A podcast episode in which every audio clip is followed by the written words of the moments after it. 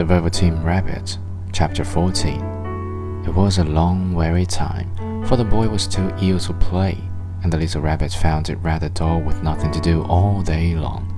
But he snuggled down patiently and looked forward to the time when the boy should be well again, and they would go out in the garden amongst the flowers and the butterflies and play splendid games in the raspberry thickets like they used to. All sorts of delightful things he planned, and while the boy lay half asleep, he crept up close to the pillow and whispered them in his ear.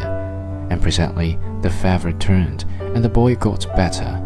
He was able to sit up in bed and look at picture books, while the little rabbit cuddled close at his side. And one day they let him get up and dress. It was a bright sunny morning, and the windows stood wide open. They had carried the boy out on the balcony, wrapped in a shawl, and the little rabbit lay tangled up among the bedclothes, thinking. The boy was going to the seaside tomorrow. Everything was arranged, and now it only remained to carry out the doctor's orders. They talked about it all, while the little rabbit lay under the bedclothes, with just his head peeping out, and listened.